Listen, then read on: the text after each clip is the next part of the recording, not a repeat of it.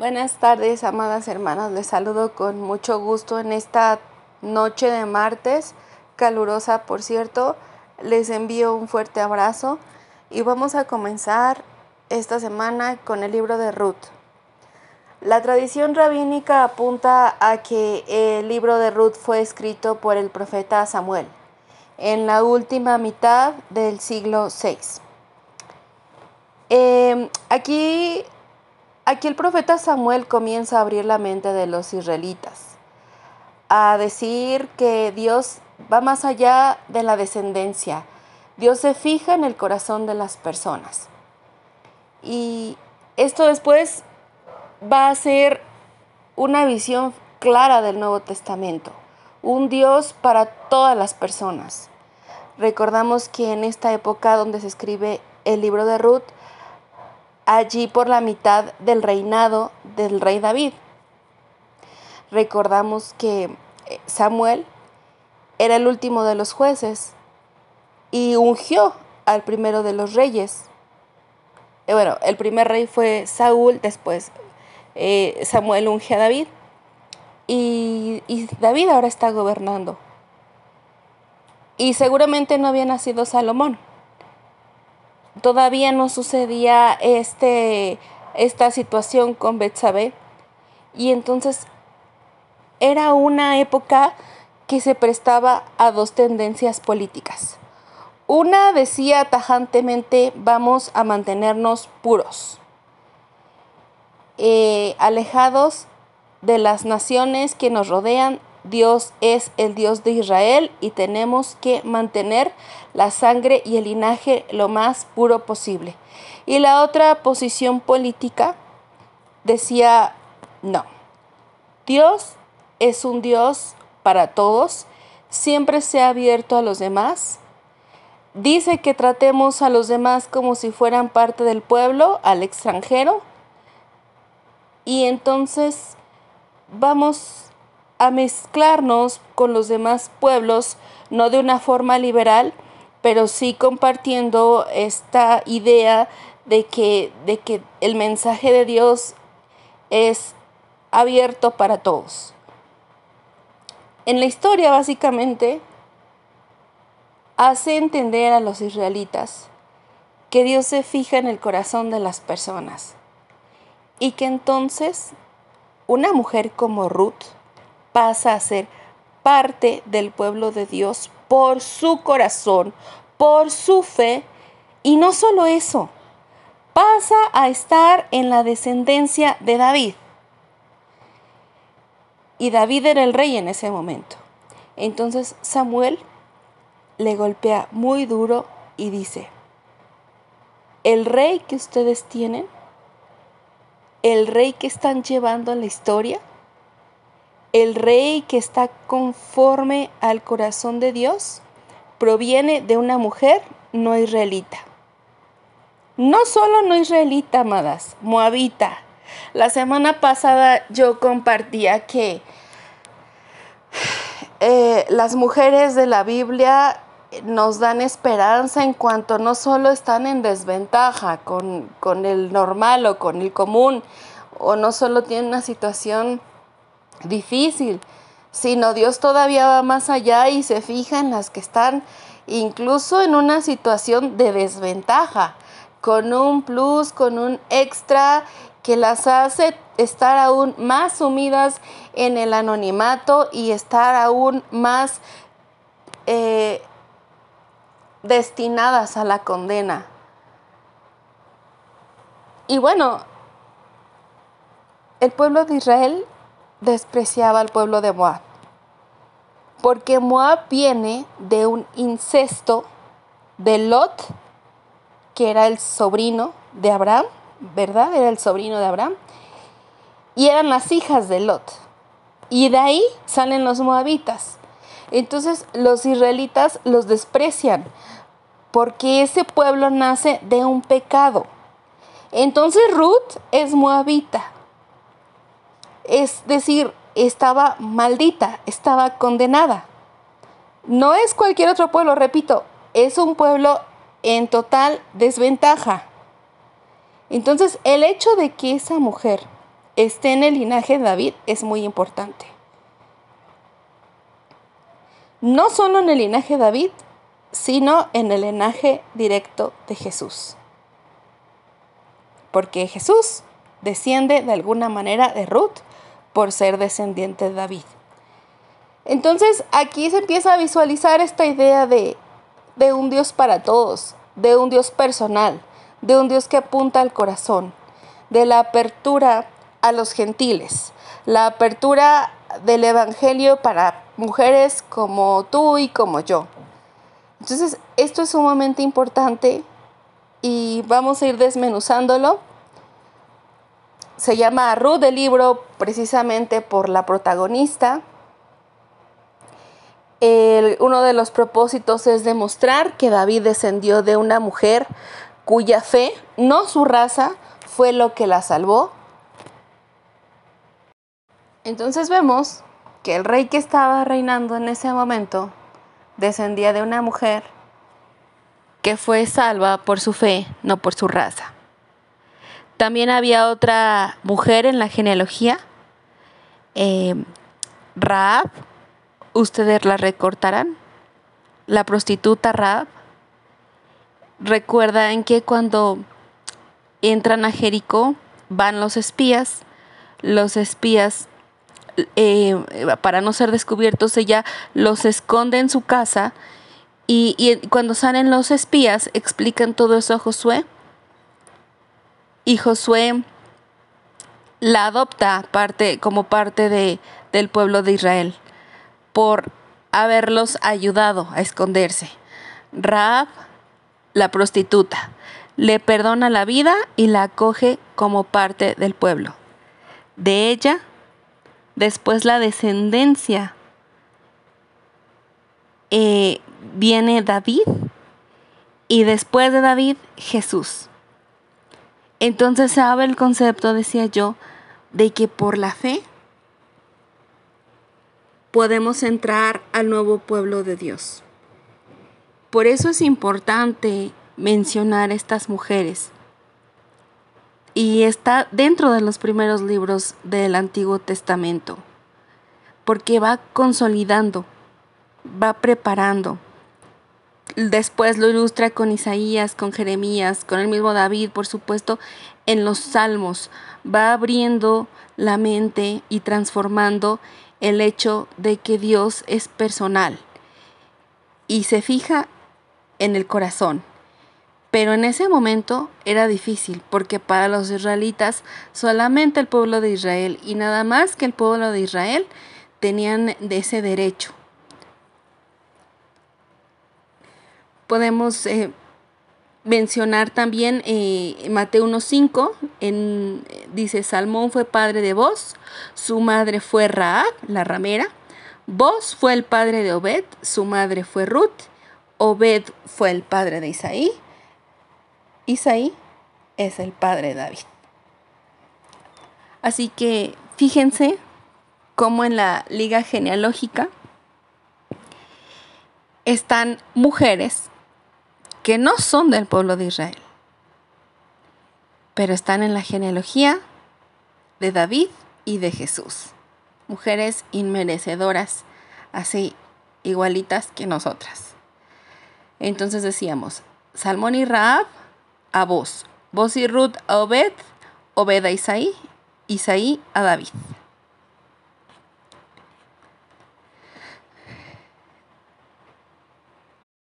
Nuestro personaje central, Ruth, posee una sensibilidad, eh, una obediencia, una sumisión, una honra y un modelo digno de imitar. Ruth escogió al Señor como su Dios y puso toda su vida a la sombra de sus alas, bajo su protección.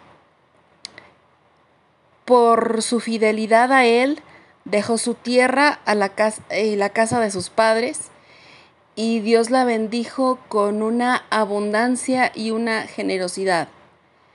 El Señor hizo de ella una mujer que protagoniza un ejemplo de la historia de cómo se enraiza la salvación. Así como Raquel, Lía o Tamar de su nieto nacería el rey David. Y menciono mucho la, la genealogía porque la manera en la que llega Jesucristo, la manera en la que Dios tiene a bien mandar a su Hijo a través de una virgen, de pronto nos puede sonar en esta parte divina y en esta parte nada humana, eh, como si no hubiese ocupado a hombres y a mujeres tan comunes y tan corrientes como Raab, como Ruth, como Raquel, como Lía o como Tamar. Y la tradición cristiana siempre ha visto reflejada a esta mujer eh, como un ejemplo de todos los hombres, de pueblos muy diversos, y yo lo diría así, de tradiciones muy distintas, de creencias, de, de ideologías, de religiones muy diferentes, que al conocer al Señor se incorporan a su iglesia y se encuentran en su nueva casa. El libro de Ruth también es de importante relevancia porque hace un eco en las palabras del apóstol Pablo cuando dice, vuestra vida está escondida con Cristo en Dios, en Colosenses 3:3, porque Dios está presente en todas las situaciones, en todas las encrucijadas de este mundo y actúa con discreción en la vida cotidiana de todas nosotras y de todos los detalles de la existencia y de absolutamente todas las situaciones tan particulares que parecería que no son importantes o que no están siendo eh, presenciadas y acompañadas por Dios. Persevera el libro de Ruth en enseñarnos la fidelidad de Dios tras las huellas de su acción en el acontecer diario. En una mujer que tenía falta de identidad estando en una tierra desconocida, falta de cobijo, falta de una familia, falta de un patrimonio, falta de trabajo y recogiendo esos espigos totalmente modesta, como lo puede ser cualquiera de nosotras cuando tratamos de emprender un negocio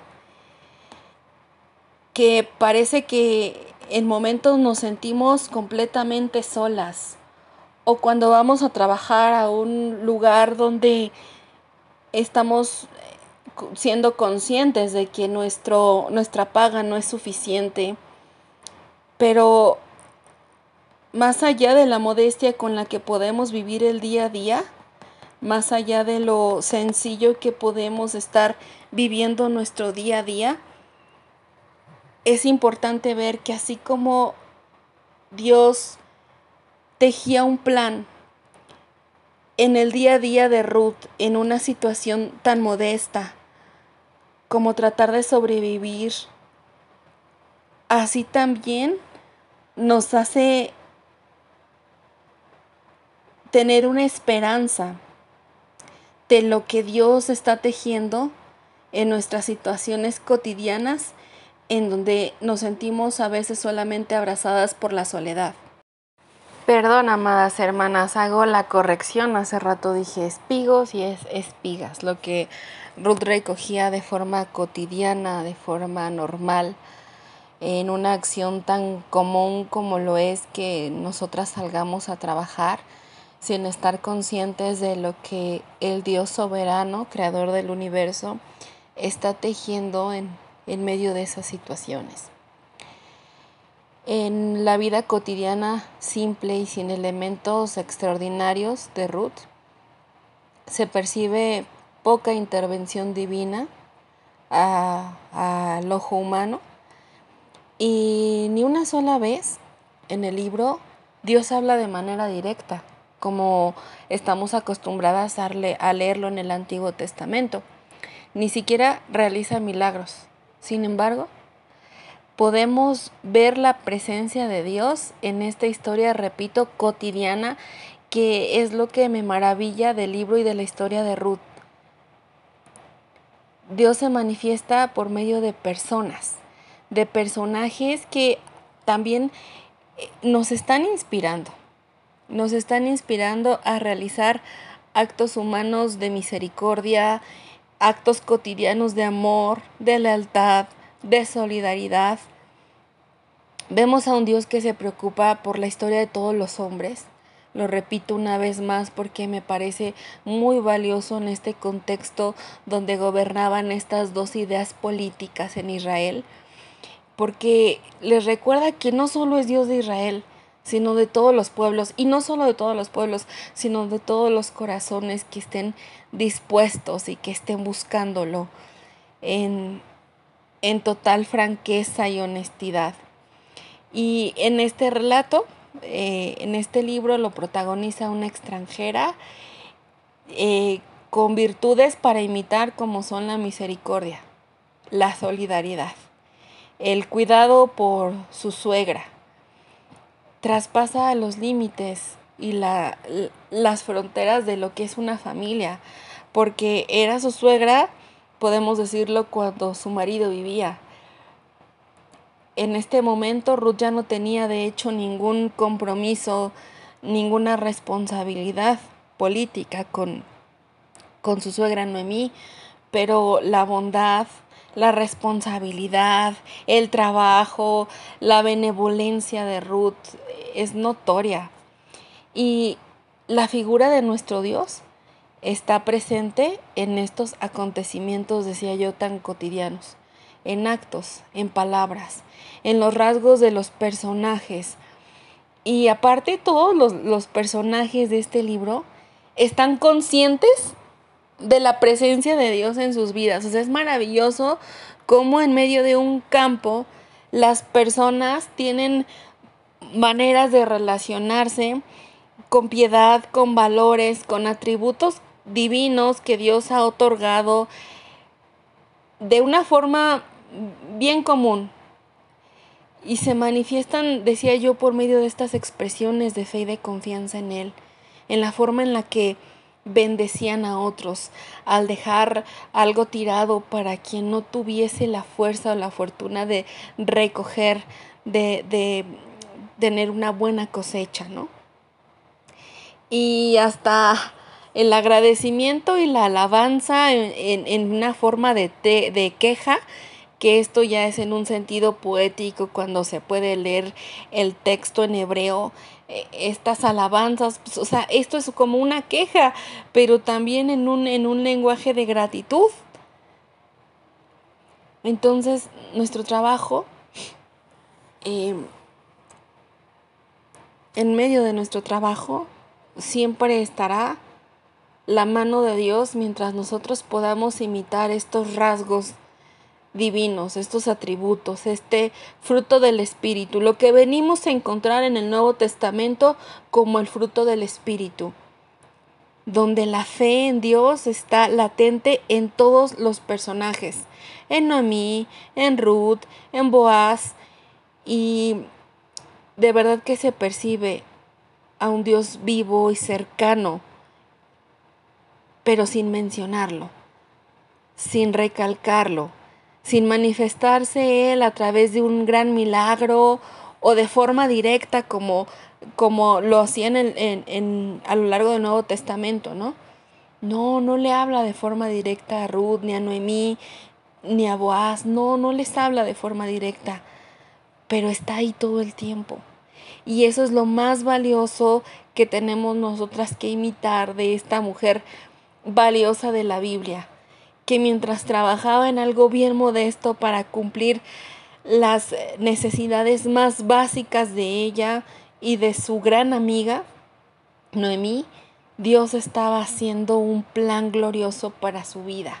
Esto me llena de fe y espero que también a ustedes las llene de fe, de esperanza, de que en medio de esas situaciones que parece que no valen nada como el estar lavando los platos o el ir al mercado, el ir a trabajar o el ir al supermercado, pues ahí en eso está Dios, aún sin abrir el cielo y hablarnos directamente o aún sin hacernos presenciar un milagro grande como abrir el mar en dos, ahí está Él. En el en el libro se, se usa mucho para estudiar, en este libro, el método textual crítico, el cual permite agarrar como distintos elementos del texto, algunos puntos, algunos esquemas y ese método ayuda a distinguir diferentes categorías ¿no? de textos de estudio. En este caso particular se puede distinguir las, las categorías de las expresiones de la fe de los personajes. Eh, cuando son bendiciones, también el texto lo marca mucho, cuando, eh, cuando son alabanzas, cuando son agradecimientos, decía yo, o quejas, y además ayuda a descubrir algunos elementos en otros textos en relación con los puntos tratados en Ruth. Es decir, el texto bíblico representa de una forma muy especial la gratitud y la queja sentimientos muy propios del ser humano al que Dios dotó de emociones. Y eso el texto bíblico lo resalta. ¿Qué nos hace ver esto, hermanas? Que a Dios sí le importa nuestro sentir. A Dios sí le importa nuestro estado de ánimo. A Dios sí le importa nuestra preocupación. Y a lo largo del, del tiempo, diversos estudiantes y, teólogos han citado el libro de Ruth como un ejemplo perfecto del arte de contar una historia. Es que hace poco yo le contaba la historia de Ruth a mi hija y parecía que le estaba contando como una historia de amor. De verdad, hermanas, si, si se ponen a leer el libro de Ruth como con ojos eh, novelescos, no telenovelescos, novelescos, vemos el libro de Ruth como una historia hermosa de amor, en donde el amor de Dios se refleja directamente, pero también se manifiestan estos tipos de amor que son el, el eros, el ágape y, estos tres tipos de amor. Eh, ahí se me fue el otro, ahorita lo, lo checo rápidamente. Es que no quiero cortar el audio, hermanas. Ustedes me, me disculparán. Ya, son filos, ágape y eros. Se me estaba olvidando uno. Y si efectivamente en el libro de Ruth se manifiestan estos tres tipos de amor. Decía yo que hay teólogos que dicen que es como una novela original y novedosa del Antiguo Testamento. Así lo describen, novela original y novedosa, pero dentro del Antiguo Testamento. Eh, su valor literario narrativo es perfecto, es leído eh, de forma amigable, amable, no es un, un, libro, bueno, no es una historia que requiera pues grandes conocimientos bíblicos para poder entender, y el objetivo principal también este, de este libro es, es hacernos ver que a través de este contexto social, político, cultural y religioso que se vivía en ese momento en Israel, la espontaneidad de una historia como la de Ruth pasa a superar todas las situaciones que estaban ocurriendo en ese momento. Es decir, no le importa a Dios tanto lo que está pasando en nuestro contexto político, social o cultural. No detiene su mano lo que esté pasando en estos momentos en nuestro contexto sociopolítico, cultural. No le interesa a Dios mucho si en estos momentos hay pandemia, si en estos momentos estamos sin trabajo, si en estos momentos el mundo está paralizado por un virus.